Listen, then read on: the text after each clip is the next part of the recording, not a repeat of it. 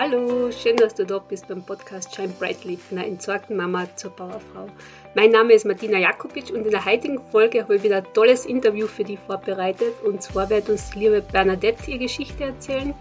Die Bernadette ist diplomierte Sozialbetreuerin in der Altenarbeit, ist spezialisiert auf Lebenssterbe, Trauerbegleitung, arbeitet mit Demenzerkrankten und ihren Angehörigen und die Bernadette ist vor allem eine Mama, und zwar Mama von vier Kindern und wie sie selber sagt, hat sie zwei Kinder an der Hand und zwei im Herzen.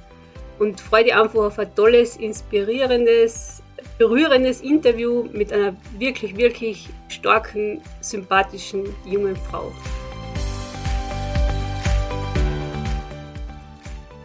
Hallo Bernadette. Hallo. Hallo, hallo. Hallo, schön, dass du da bist. Ja, ähm, danke für die Einladung. Gerne.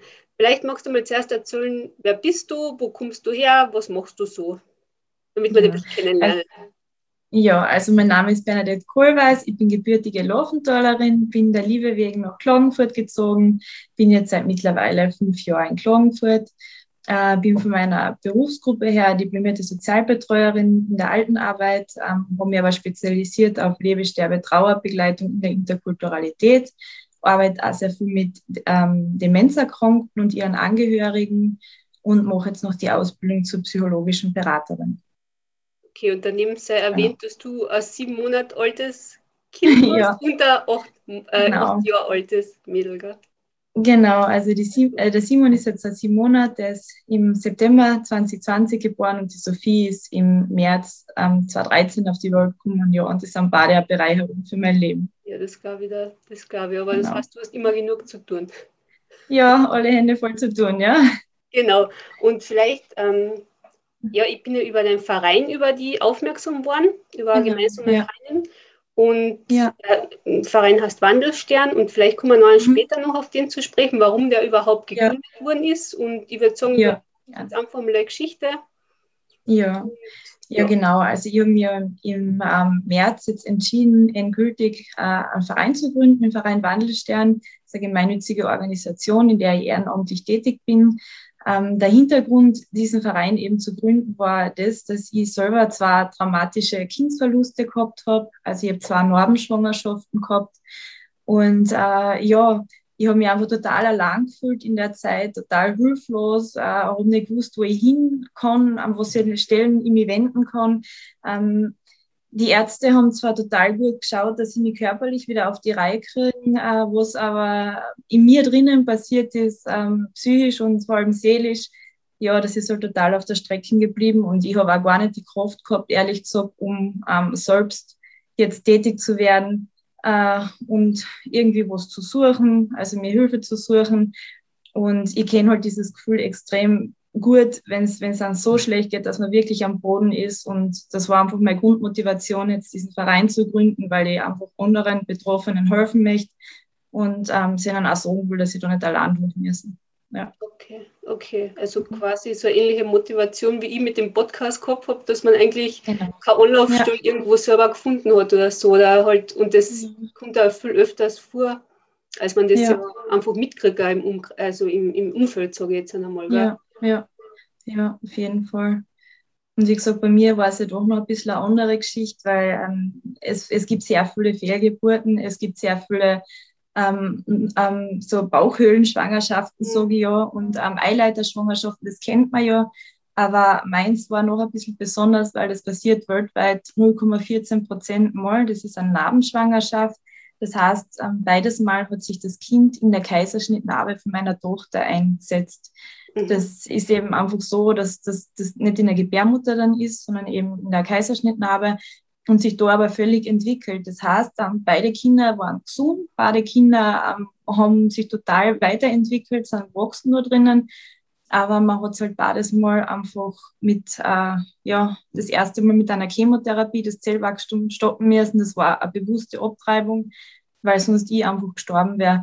Und da war halt einfach so, dass, dass die Ärzte auch gesagt haben, ja, dein Leben ist in der, in der Hinsicht eben wichtiger jetzt. Wir müssen schauen, dass du eben ähm, körperlich überlebst.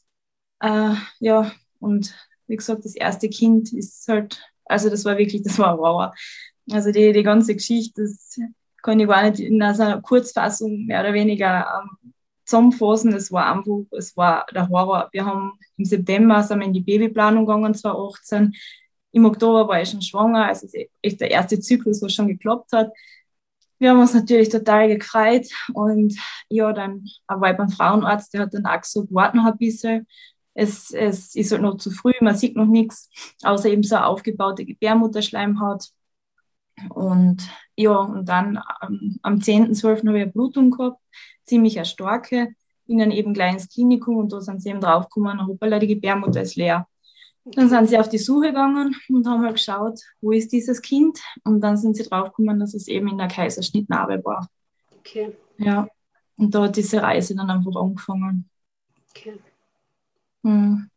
Und war das für, für die Ärzte selber auch eher ungewöhnlich nachher, logischerweise, oder? Weil ja, die waren total überfordert mit der Situation. Also die haben auch nicht wirklich gewusst, was sie machen sollen. Ich muss sagen, ich habe mit dem Dozent Leibold wirklich einen super Arzt gehabt. Der ist mir wirklich da total zur Seite gestanden, hat sich äh, äh, erkundigt, hat um und um telefoniert und hat auch wirklich äh, sich Rat bei anderen geholt. Und, und ja, aber es ist halt durch das, dass das so selten passiert, gell? man findet ja. auch Literatur keine fast dazu weil ich habe halt noch halt auch recherchieren angefangen, weil mir gedacht habe, ich muss das irgendwie verstehen können, was da jetzt in mir passiert. Gell? Ja. Aber ja, keine Chance gehabt. Ne? Okay, okay. Genau, und das, das hat dann, glaube ich, bis, bis März oder so gedauert, wo ich gelesen habe. Gell? Also es hat ja relativ ja, war genau, langer, langer Weg. Ja, genau, ich habe vier Chemospritzen gekriegt. Also zuerst einmal Abtreibungstabletten, 15 Stück. Ähm, da hat sich gar nichts getan, außer dass ich eben totale Schmerzen gehabt habe. Das Kind hat diese 15 ähm, Abtreibungstabletten überlebt. Mhm. Also der muss so einen Willen gehabt haben, ja, zu leben. Und ähm, das hat es mir halt auch enorm schwer gemacht. Gell? Und dann haben sie eben gesagt, naja, wir müssen jetzt aufpassen, weil es war ja dann schon Anfang vierten, äh, nein, das war schon im vierten Monat war es dann schon, ja. Und dann haben sie eben gesagt, naja, wir müssen jetzt mit einer Chemotherapie einfahren, dass eben dieses Zellwachstum komplett gestoppt wird. Das heißt, ich habe dann viermal eine Chemotherapie gekriegt und einen Tag vor Weihnachten 2018 haben wir dann keinen Herzschlag mehr gehabt. Ja, und dann haben sie eben gesagt, naja, es wird halt passieren, dass der Körper irgendwann einmal das Baby abstoßt. Mhm. Und ähm, das ist aber nicht passiert. Gell? Okay. Also ich habe wirklich Du kannst dir das so vorstellen, dass ich jeden Tag darauf gewartet habe, wann ich jetzt endlich die Sturzblutung ähm, kriege. Und ich glaube, ich brauche keiner Frau erzählen, wie lustig sowas ist. Ja, mhm. wenn du einkaufen gehst und du hast auf einmal so ein Zirgen und denkst, um Gottes Willen, passiert jetzt was. Äh, ich habe auch meine Tochter ständig mitgehabt. Also das war wirklich ähm, nicht angenehm für mich. Generell, ich war in so einer extremen Grundspannung auch ständig ja. drinnen. Ja, und im Jänner dann, also bis Jänner hat sich gar nichts getan. Dann haben sie mir Mitte Jänner die Wehen eingeleitet im Klinikum und haben eben gesagt, ich muss das jetzt tot gebären. Ist auch nicht gegangen, hat nicht funktioniert, es hat sich gar nichts getan. Habe Wehen gehabt, habe Schmerzen gehabt, aber Kind ist keins gekommen. Gell? Und im März, also da habe ich dann eh schon fast, fast vier Monate tot immer drinnen gehabt. Ja, da habe ich dann irgendwann halt damals ein bisschen so zum Durchdrehen angefangen, sage ich mal ganz, ja. ganz locker ähm, weil, weil jetzt sogar ich kann nicht mehr, gell? also das geht so nicht mehr weiter, ich, ich habe da jetzt das tote Kind in mir, ich kann nicht mehr denken, ich drehe mich nur mehr im Kreis, gell? Äh, ja, und dann haben sie Gott sei Dank sich dafür entschieden, eben endlich zu operieren, haben mich dann operiert, haben mir meine Blasen verletzt, haben mir meinen Darm verletzt, also alles Mögliche an, an Komplikationen, was ich da oben habe können, habe ich leider gehabt, ja. Und ja, es hat dann auch noch eine Folgeoperation geben müssen. Und ähm, ich habe meinen Frauenarzt gebeten, eben auch bei dieser OP mir das Baby zu fotografieren, mhm. weil ich das halt einfach sehen wollte. Gell. Leider hat mir keiner gesagt, dass ich es bestoppen hätte dürfen. Also das okay. ist für mich auch ganz eine wichtige Information, mit der ich eben nach außen gehen möchte, ja. dass alles unter 500 Gramm genauso bestattungswürdig und bestattungsfähig ist, als wie alles, was oberhalb ist. Ähm, ich war da vor kurzem bei der Bestattung, habe total nettes Gespräch gehabt und die haben mich da voll aufgeklärt und haben gesagt, na, du bitte kommuniziere das wirklich noch einmal nach außen, dass, dass es einfach die Möglichkeit gibt, ja, und dass wir das auch machen. Egal, egal wie, egal wo es, aber bitte sag das einfach, dass, dass eben diese Möglichkeit gegeben ist. Ja, ja und ich glaube, das braucht es aber auch, gell? damit du wirklich irgendwo ja. abschließen kannst, zumindest. Gell? Genau. Egal ob jetzt Na, über, unter 500 Gramm. Ja. Genau, Nein, wir haben ja wohl draußen am Kinderfriedhof in Annabichel haben wir einfach nur so einen Platz gerichtet für uns, gell? Mhm. aber es ist halt hart, weil es ist halt nichts da. Gell? Und mhm. ich bin jetzt auf die Suche gegangen, also ich habe jetzt noch einmal ähm, weil ich halt wirklich schon total gut mit dem Thema bin und auch total gut drüber reden kann und in mir selber eigentlich auch im Reinen bin mit dem Ganzen, ja. was passiert ist. Habe mir jetzt auf die Suche gemacht, wo diese zwei Kinder hinkommen sind von mir. Gell? Ja. Und da warte jetzt eben noch auf eine Antwort vom Klinikum. Und ja, also okay. ich möchte das halt auch noch wissen, so für meinen Prozess, gell, dass ich ja. endgültig abschließen kann, dass ich weiß, okay, die haben irgendwo seinen Platz gefunden oder ja. Hm. Okay. Aber wenn, wenn du sagst, eben die, die Kleine, die, die war ja damals dann fünf oder sechs Jahre alt, nicht? Die, ja, genau. ja. Äh, ja. Hast du trotzdem die Stärke hergenommen, dass du das so durchgestanden hast? Weil ich sage einmal, so lange, du hast da ein kleines Kind daheim, dann hast du ein totes mhm. Kind in dir. Mhm. Ja. Wie, wie ich habe nebenbei habe ich noch 40 Stunden gearbeitet. Gell? Ah, auch noch nebenbei, ja super. Mhm, okay. Genau, also ich habe da wirklich rotiert, ich habe funktioniert. Gell? Ja. Und es hat sehr viele Momente einfach gegeben, wo ich mir gewünscht hätte, ich wäre einfach mit diesem Kind in meinem Bauch gestorben. Gell? Also das muss ich auch dazu sagen. Das war eine Zeit, ähm, wo ich wirklich nicht gern zurückdenke, weil ich einfach selber ähm, ja, nicht mehr ich war. Gell? Und ich muss wirklich sagen, ich bin froh, dass ich das alles so überstanden habe, ohne gröbere Zwischenfälle, sage ich einmal. Aber ich habe mir halt immer gedacht, mein Onkel war halt auch sehr viel die Sophie, gell, meine Tochter, weil ich habe hundertmal gedacht, aufzugeben. Gell. Und natürlich kommen nur einfach auch Gedanken, dass man einfach sagt, ich kann nicht mehr, ich will nicht mehr. Man spricht das auch aus, man wird nicht kehrt, gell, weil alle ja von einem eigentlich gewöhnt sind, dass man funktioniert. Ja. ja, weil die Bernadette schafft das schon, die hat sowieso bis jetzt ein schweres Leben gehabt, ja, ist ja wurscht, das, das, da bockt sie auch noch. Gell. Und wie gesagt, ich habe wirklich in der Familie oft hundertmal gesagt, ich kann nicht mehr und das hat einfach keiner gehört. Mhm. Und, oder kehrt wahrscheinlich schon, aber, aber keiner hat gewusst, was man jetzt tun soll, weil sie selber überfordert waren natürlich mit der Situation und mit dem Ganzen. Und meine Rettung und mein Onkel war eigentlich immer, ja, die Sophie, weil ich selber weiß, wie schwer schwer es ist, ohne Mama aufzuwachsen. Ja. Und wenn ich sie dann angeschaut habe, dann habe ich gewusst, okay, für das bin ich jetzt auf der Welt und für das muss ich auf der Welt bleiben, so hart es ist. Ja. Ja. Und genau, und dann war im, im gleichen Jahr hast du das dann noch einmal mehr oder weniger äh, mit, genau. mitmachen müssen. Genau, es war dann auch so, dass ich bin wirklich alle Krankenhäuser von da bis Graz und St. Veit und so abgedingelt. Gell. Und ähm, ja, dann haben sie halt eben gesagt, na ja, ich habe diese Folgeoperation noch gehabt, weil der Darm eben total verklebt war, an die Bauchdecken angewachsen, gell, also schreckliche Sachen. Und ähm, das haben sie dann alles nochmal rot gebogen. Und ja, das hat mich halt auch dann wieder irgendwie so ein bisschen ins Leben zurückgeholt, was sie dann auch gesagt haben, ja, du darfst wieder schwanger werden, du darfst noch mal probieren, gell? Ähm, es sollte jetzt alles in Ordnung sein und das passiert so selten, das passiert nie wieder und schon gar nicht dir. Und ja, und dann war ich wieder schwanger im ersten Zyklus und ich habe das gleiche noch einmal gehabt. Gell. Ja, und dann war es wirklich so, also da bin ich wirklich am Frauenarztsessel oben gestanden, es sind keine Ahnung, wie viele Assistenzärzte, Oberärzte und so um mich herum gestanden. Und ich glaube, ich brauche keiner Frau sagen, was das für ein Gefühl ist, wenn man da auf diesem Sessel oben mhm. sitzt. Gell. Ich meine, da ist mir eh froh, wenn es in fünf Minuten vorbei ist, aber da war ich wirklich so wie eine medizinische Attraktion. Okay. Also ich bin generell aus meinem Körper da schon ausgestiegen, weil ich war in der Zeit, glaube ich, ja wöchentlich im Klinikum zur Untersuchung, alle zwei, drei Tage zum Blutnehmen vom HCG-Wert. Ich war schon so zerstochen auf meine Oberarme, dass ich zum Teil nicht immer mehr Blut rausgekriegt habe aus mir.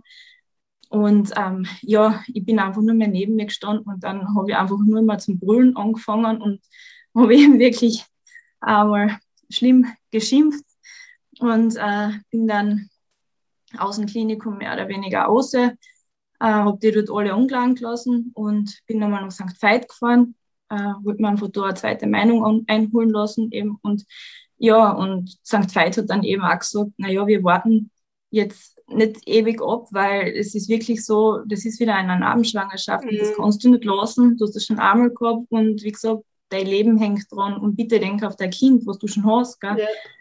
Und das ist so lustig, wenn das jemand sagt, denk auf dein Kind, ja, weil das da drinnen ist auch mein Kind ja. gewesen, gell? Ja. Badesmole. Und an das habe ich halt auch gedacht. Ja, und dann ähm, habe ich einfach gewartet, dann bin ich heim. Am nächsten Tag haben wir dann, ich und mein Mann eben so, wir gehen nach Völlen ein bisschen spazieren, schauen ein bisschen auf die frische Luft. Das war ein schöner Tag. Und ähm, ja, dann habe ich in Völln eine Sturzblutung gekriegt, bin mehr oder weniger bewusstlos geworden. Ähm, wir sind dann mit dem Auto ins Klinikum gefahren. Meine Frau hat so Gott sei Dank Dienst gehabt. Ähm, die Autofahrt war nicht so lustig, vor allem nicht für meinen Mann, weil, wie gesagt, ich bin immer weggetreten gell, und ich kann mich dann eigentlich nur mehr erinnern, dass ich eben ähm, im Klinikum zu mir gekommen bin, dass ich dann meinen Arzt gesehen habe, dann war ich relativ beruhigt. Ja, und fünf Minuten später war ich dann eh schon am OP-Tisch und ähm, das haben sie dann in der sechsten Woche abgesaugt. Also ja. Okay. okay. Hm. Und genau, aber du bist ja dann hm. noch einmal schwanger geworden. Und ja. der ist jetzt sieben ja. Monate alt, hast du mal früher. Ich muss sagen, ähm, das ist halt auch so ein bisschen meine, meine Grundeinstellung zum Leben. Gell? Ich, ich bin halt jemand, der was gerne plant und ich mag es dann nicht, wenn meine Pläne nicht funktionieren. Gell? Und heute muss ich wirklich so ein bisschen zurückschauen mit, mit natürlich äh, ein Lächeln, gell? weil ich war bei so vielen Ärzten, ich war in so vielen Kliniken und, und Institute, wo es mir einfach gesagt haben, Fräulein, du wirst nicht mehr schwanger werden. Ja, wenn du schwanger wirst, dann hast du entweder wieder eine Fehlgeburt, du hast wieder eine Narbenschwangerschaft und tu das nicht, weil irgendwann geht es schief. Gell? Mhm. Ähm, dann haben sie denkt über Adoption noch. Ja, ich habe mich zwar natürlich damit beschäftigt, auseinandergesetzt, aber ich habe innerlich einfach gewusst, na, ich muss das noch einmal probieren und ich probiere das noch einmal. Ja, und dann habe ich eigentlich gar nicht so recht dran gedacht. Und ähm, im Jänner, Ende Jänner, habe ich dann eben wieder einen positiven Schwangerschaftstest in der Hand gehabt. Und dann war so dieses erste Gefühl, oh mein Gott, alles geht wieder von vorne los. Gell? Mhm. Und dann habe ich mich einfach auch so total geschont für meine Emotionen und für das einfach, dass ich, dass ich nicht positiv denken habe können. Gell? Und ich habe dann eine Dame gehabt in Wolfsberg unten, die Frau Hinteregger, die hat mir wirklich total gut über diese Ängste einfach drüber geholfen. Und äh, aber da immer gesagt, na, und du machst das und, und tu, tu das, tu das, tu das. Und dann hat sie alle möglichen Sachen eben so, was ich versuchen soll. Ich habe alles davon getan, ja. ja. Ich, bin, ich bin kein heiliger Mensch oder sonstiges, gar nicht. Gell? Also ich habe mit der Kirche wirklich nicht so wirklich viel am Hut. Aber sie hat mir so gerufen, die Schutzengel an und mach das. Gell? Und dann habe ich gesagt, ich war schon so verzweifelt, ich habe einfach alles getan. Und äh, ja, die Schwangerschaft war sehr problematisch, muss ich sagen. Ich habe ähm, dieses Progesteron nehmen müssen, um eben die Schwangerschaft zu erhalten. Dann habe ich Blutungen gehabt, ich habe diese extreme Schwangerschaftsübelkeit gehabt. Ich habe auch diesen Nifty-Test machen müssen, mhm. wo man eben das Blut einschickt und dann schaut, äh, sind da irgendeine Beeinträchtigungen da bei dem Kind, ja, weil die Chemotherapie ja doch noch nicht so lange her war. Ja.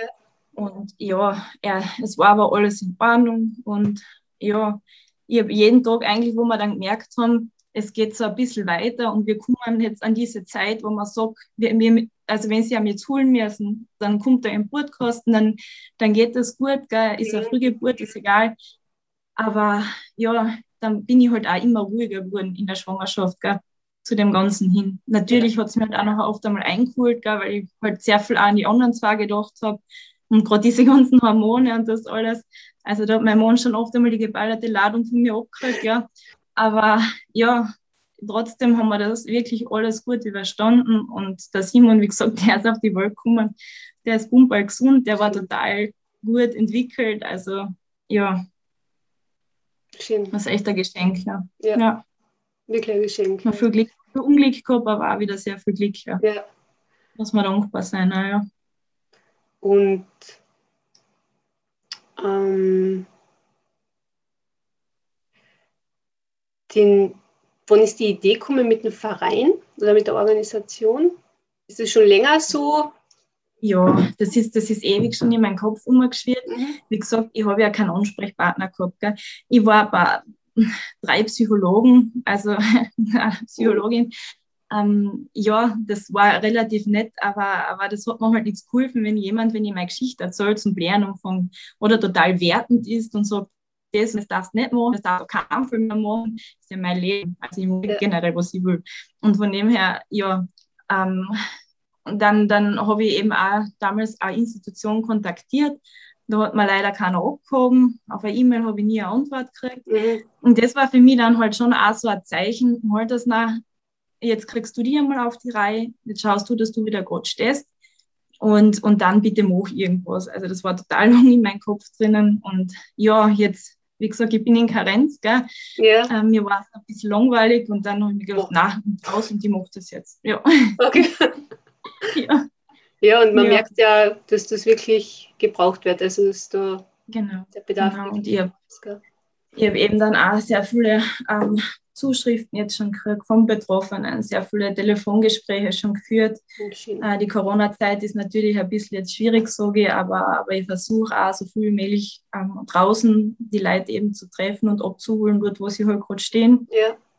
Und ja, ich merke halt einfach auch, dass es enorm wichtig ist, mit dem Thema noch mehr nach außen zu gehen, weil es ist halt leider, so wie alles, was so ein bisschen mit Tod behaftet ist und mit dem, was halt nicht so schön ist, was nicht so gesellschaftsfähig ist, mhm. einfach ein Tabuthema. Gell? Ja, und das ist was, das, das nervt mich einfach, weil ich will einfach mit meiner Geschichte oder ähm, auch mit solchen Sachen, die was passieren, ja, nach außen gehen können und drüber reden und nicht immer, dass jemand sagt, um Gottes Willen, und wie schlimm oder sonstiges, mhm. sondern das braucht es ja gar nicht, sondern einfach, dass, dass man offen und ehrliches Gespräch darüber führen kann.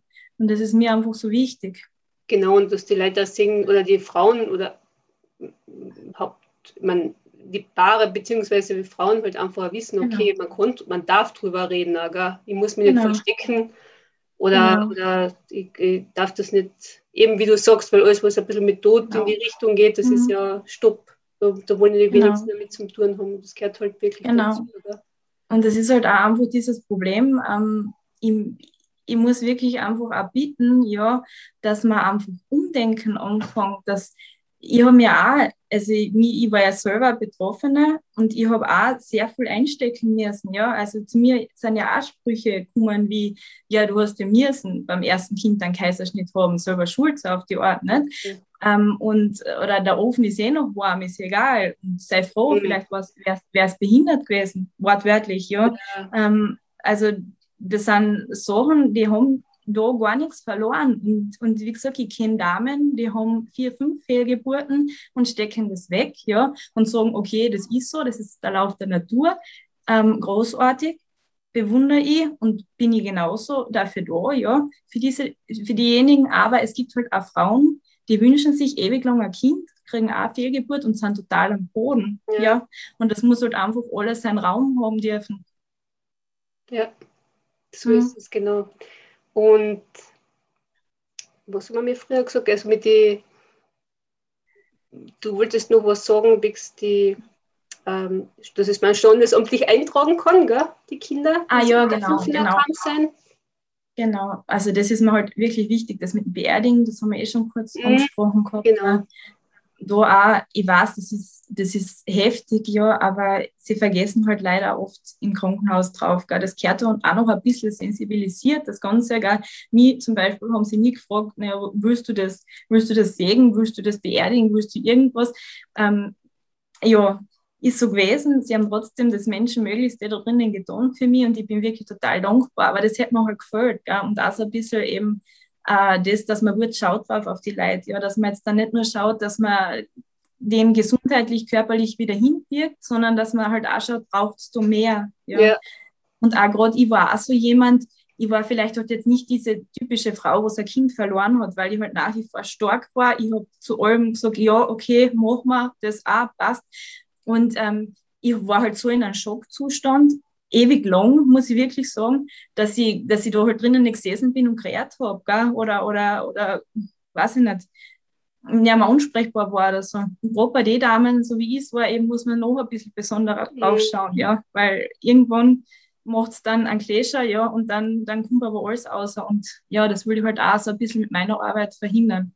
Okay. Dass es so weit kommt, dass das aufgestaut wird.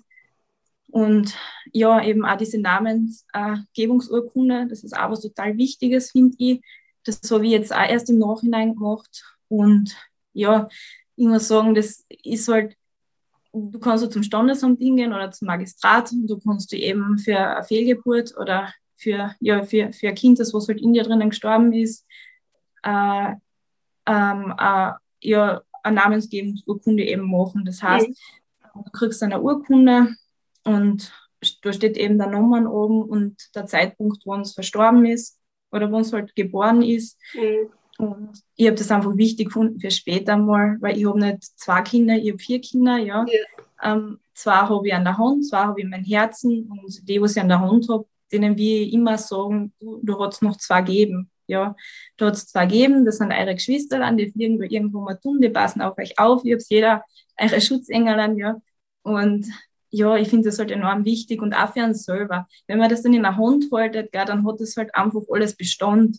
Alles das, wo halt andere sagen, ja, war ja nichts und das war ja noch ein Zöllklumpen Ja, oder sonstiges. ja. Also wirklich die brutalsten Sachen, die Mhm. kannst du sagen, na, das war mein Kind und da ist der Nachweis. Gell? Ja. Das ist wirklich einfach wichtig, das zu haben, finde ich. Ja, das ist wirklich wichtig, ja.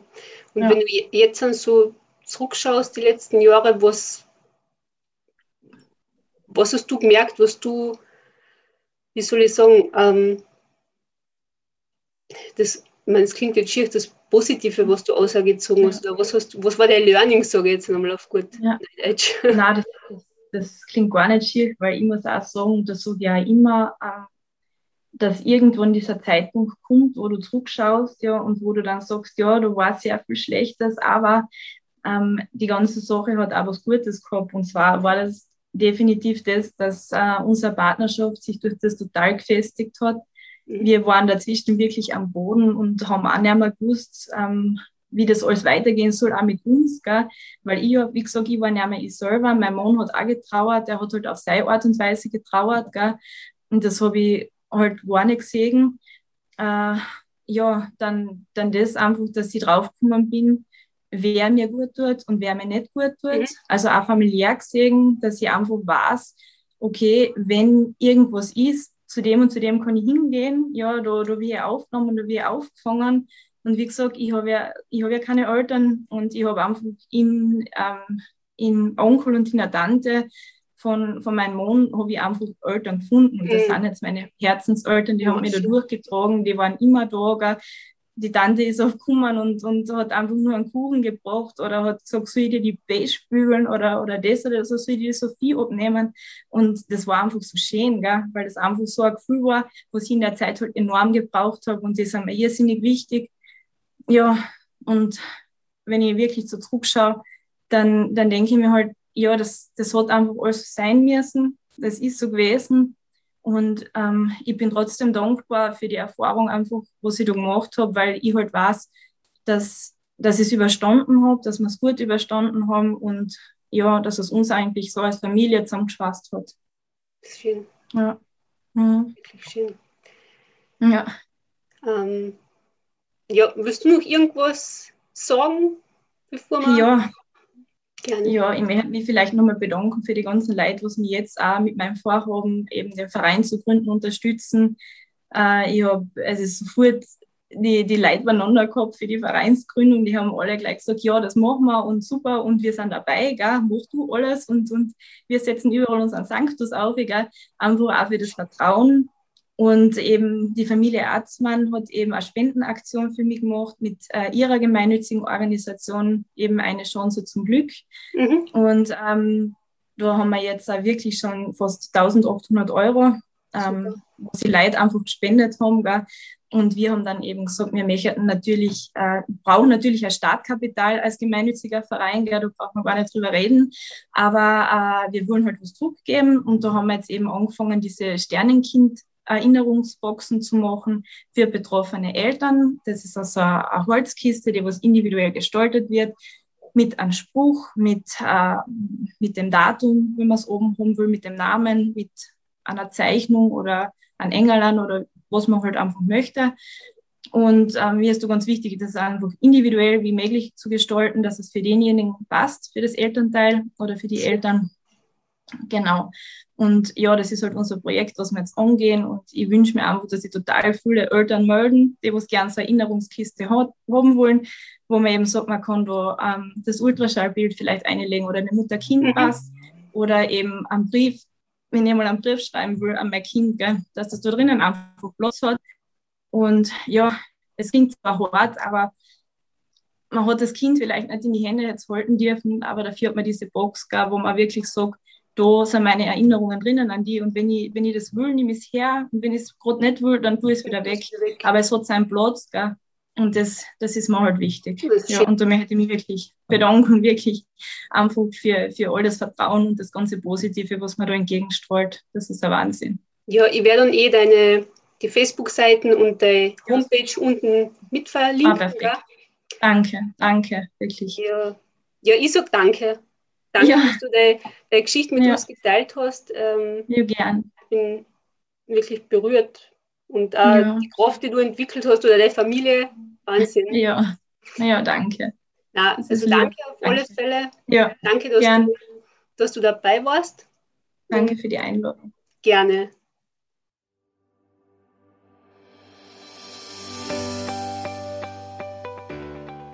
Ja, ich hoffe sehr, dass dir das Interview gefallen hat. Und wenn du mehr über die Bernadette beziehungsweise über der Bernadette Arbeit erfahren möchtest oder über Wandelstern, äh, ich habe in die Shownotes die Homepage verlinkt und ihr Facebook-Account. Nimm gern Kontakt auf mit ihren. Und ich würde mich freuen, wenn wir uns übernächste Woche wieder hören mit einer neuen Folge. Bis dahin wünsche ich dir eine schöne Zeit. Alles Liebe, shine brightly, deine Martina.